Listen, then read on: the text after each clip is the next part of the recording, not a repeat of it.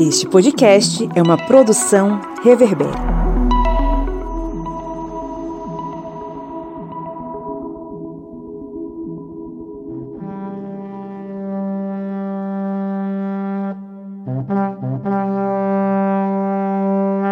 Bem-vindos ao Ares Bélica, a arte da guerra, um podcast do correspondente de guerras ou historiante. E neste episódio teremos a abordagem de um tema esquecido nos livros e, digamos, apagado da história, que é a participação dos soldados africanos na Segunda Guerra Mundial. Pois ao falarmos de Segunda Guerra Mundial na África, é lembrada apenas da campanha no norte africano, com batalhas como de Tobruk e El Alamein, mas a presença africana na Segunda Guerra Mundial não se deu somente com a disputa por territórios, mas com a presença de soldados, tropas que lutaram tanto na África como na Europa e na Ásia. Mas, como dito, esse tema é esquecido por muitos, mas vamos trazer essa história aqui no Ares Bélica. Durante o conflito na Europa, mais de um milhão de soldados africanos combateram contra as forças nazifascistas. Desde o início da guerra, em setembro de 1939, quando a Grã-Bretanha e a França declararam guerra à Alemanha, britânicos e franceses passaram a recrutar africanos de suas colônias para servirem tanto como soldados como para recompor outras áreas da sociedade, como operários. Essa prática na utilização de tropas das colônias já havia sido utilizada pelos franceses e britânicos na Primeira Guerra Mundial. Inclusive, Após a derrota alemã na Grande Guerra, ocorreu a ocupação da região da Renânia, no oeste da Alemanha. E entre as forças francesas que ocuparam aquela região estavam soldados africanos sob comando francês. Isso na década de 1920. E uma nova guerra irrompeu, e novamente as colônias foram requisitadas para a luta. Os noticiários semanais europeus da época falavam de voluntários, mas a realidade era outra. Milhares foram forçados ao serviço militar, maltratados e usados, como diz no jargão militar, como carne para canhão. E durante a Segunda Guerra Mundial, pressionada pelos alemães e com um vasto império colonial para defender, a Grã-Bretanha aboliu em caráter provisório a restrição que antes fazia ao ingresso de negros em seu exército. Isso não impediu que Winston Churchill expressasse seu desprezo pelos combatentes africanos em telegramas para todas as embaixadas e comissariados, ordenando que utilizassem quaisquer expedientes administrativos para rejeitar voluntários da África. Só lembrando que Churchill, como secretário do Interior britânico em 1921, afirmou que, entre aspas, a ideia de que os indígenas do leste da África sejam colocados em igualdade com os europeus é revoltante. Fecha aspas. Isso aí, segundo relata o historiador Andrew Roberts no livro eminente Churchill Lands. Mas, mesmo com o repúdio declarado de Winston Churchill no total, cerca de 421 mil africanos serviram nas forças britânicas durante a Segunda Guerra Mundial. Só na Birmânia, atual Myanmar, na Ásia, cerca de 120 mil africanos lutaram pela Grã-Bretanha, sem contar os milhares que estavam envolvidos na logística e na coleta de matérias-primas que abasteciam os esforços de guerra, como na extração de látex e diversos tipos de minérios, como a bauxita, e também na produção de alimentos. E quando falamos de logística, na frota mercante, as baixas dos africanos a serviço dos britânicos foram grandes pois dos 15 mil marinheiros africanos a serviço da Grã-Bretanha, cerca de 5 mil acabaram morrendo nas missões para abastecer os esforços de guerra contra o nazifascismo na Europa. e nos campos de batalha, o batismo de fogo das forças africanas sob comando britânico na Segunda Guerra Mundial teve início já no ano de 1941, quando as forças italianas atacaram a Somalilândia britânica. As forças britânicas naquela posição foram pressionadas e os britânicos recorreram às forças coloniais para realizar um contra-ataque. Em janeiro de 1941, a 4 Divisão Indiana, que tinha acabado de chegar no Egito, liderou o contra-ataque britânico pelo norte e pelo sul. As recém-criadas 11ª e 12ª Divisões Africanas faziam o seu avanço.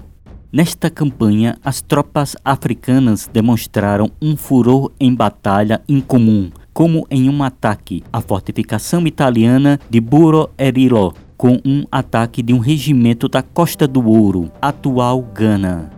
A luta das forças africanas na campanha da Somalilândia envolveu desde cargas de baionetas a tomada de tanques de combate italianos, sempre com vitórias e demonstrações de bravura. E esta bravura das forças africanas levou à criação da 81ª e 82ª Divisões Africanas do Oeste, formadas na Nigéria, mas com soldados também de outras regiões, como Serra Leoa, e os mesmos foram despachados para outro fronte, enviados para a Ásia para lutarem contra os japoneses que haviam invadido a Birmania e ameaçavam território indiano, mas antes da chegada das forças africanas na Índia, começou a ser propagado os boatos nas tropas indianas de que os britânicos estavam enviando africanos canibais para destruir e canibalizar os japoneses. E os britânicos ajudavam a propagar esses boatos para levar terror às forças nipônicas. E atuando na Birmânia entre 1944 e 1945, operando em difíceis condições de terreno e vegetação, as forças africanas conseguiram pressionar os japoneses, conquistando notoriedade e retomando a capital da Birmânia, Rangoon, em 3 de maio de 1945.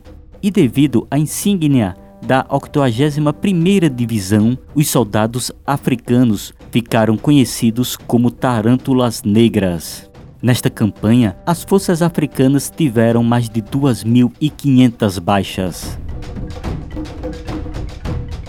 Além das experiências em combate, os africanos tiveram outras experiências surgidas do contato com outras regiões, outros hábitos e costumes. E essa nova perspectiva levou à conscientização dos militares africanos, que posteriormente levou ao processo de independência de várias colônias britânicas nas décadas seguintes. Uma situação que também ocorreu com as forças africanas que lutaram pela França.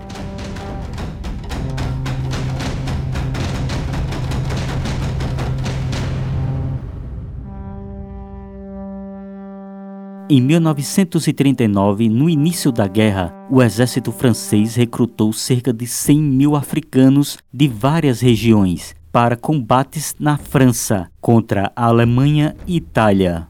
Mas a desastrosa Batalha da França resultou na captura de dezenas de milhares de soldados africanos, como por exemplo 34 mil soldados de Madagascar, que foram capturados pelos alemães. Como prisioneiros dos alemães, os soldados africanos acabaram sendo torturados e obrigados a passar fome para que, após esses tormentos, fossem utilizados dentro da propaganda da Alemanha nazista para demonstrar uma pseudo-superioridade da raça ariana. E grande parte destes soldados africanos acabaram executados. Inclusive, Madagascar ficou envolvida na luta entre as forças da França Livre contra as forças da França de Vichy, colaboracionista com os alemães, ocorrendo a intervenção britânica naquela região. e em outros locais, forças coloniais francesas acabaram servindo a França de Vichy, principalmente no norte da África. E falando em norte da África, após a tomada daquela região pelos aliados, as forças africanas acabaram avançando junto com as forças aliadas para a campanha na Itália, incluindo nesta campanha tropas do Marrocos, Argélia, Tunísia, além das unidades das forças auxiliares coloniais britânicas.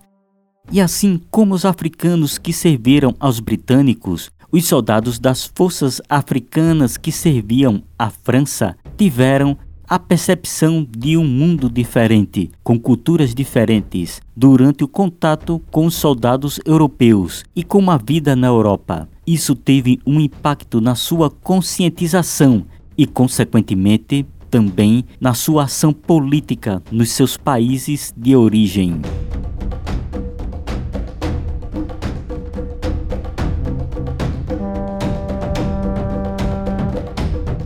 Outro caso de colônia europeia na África que participou da Segunda Guerra Mundial foi do Congo. Mesmo com a rendição da Bélgica para a Alemanha, o governo local manteve-se ligado aos aliados e as contribuições do Congo para a guerra foram diversas. Além da participação militar, com a Força Pública do Congo, que foi colocada sob comando britânico e a força pública congolesa cedeu soldados para combater os italianos durante a campanha na África Oriental e serviu como guarnições na África Ocidental e no Oriente Médio. E como dito, além da participação militar, o Congo belga foi importante na exportação de diversas matérias-primas para a guerra, como cobre, zinco, estanho, borracha, algodão, e da mina de Chincolomboe foi retirado o urânio, que foi enviado para os Estados Unidos e serviu como matéria-prima no projeto Manhattan, o projeto de criação da bomba atômica.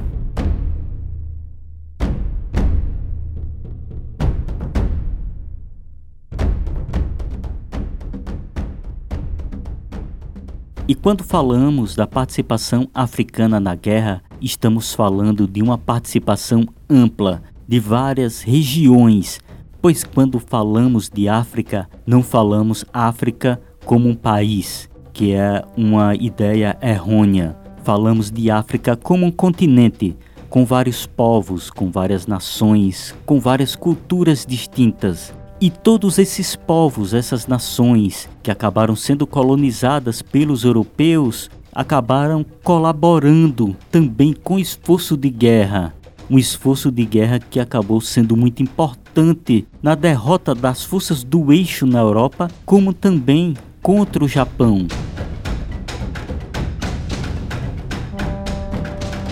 Mas, mesmo com toda essa importância em todas essas campanhas na guerra, ocorreu não somente a falta de reconhecimento, mas um apagamento da história dos africanos na Segunda Guerra Mundial. Muitos veteranos sentem-se orgulhosos por terem lutado pela libertação da Europa do fascismo e de Adolf Hitler e ao mesmo tempo ficou uma certa amargura, porque até hoje houve muito pouco ou nenhum reconhecimento por isso. Um dos relatos da falta de reconhecimento é do veterano congolês Albert Kuniuku, que voltou ao Congo em 1946, após combater por dois anos no sul da Ásia.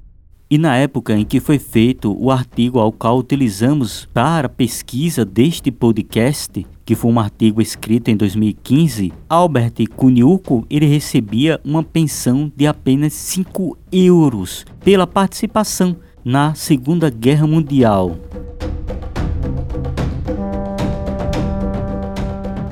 E nós vemos até mesmo na descrição histórica, já que nós vemos livros de história em que simplesmente é apagado esta participação africana na guerra.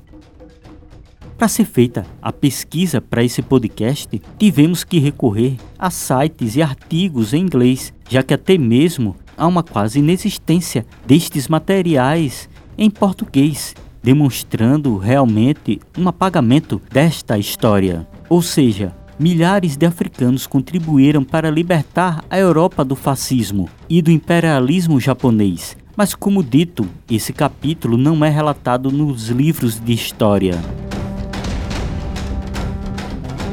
Era como se o sacrifício dos africanos tivesse sido apagado da própria história da Segunda Guerra Mundial.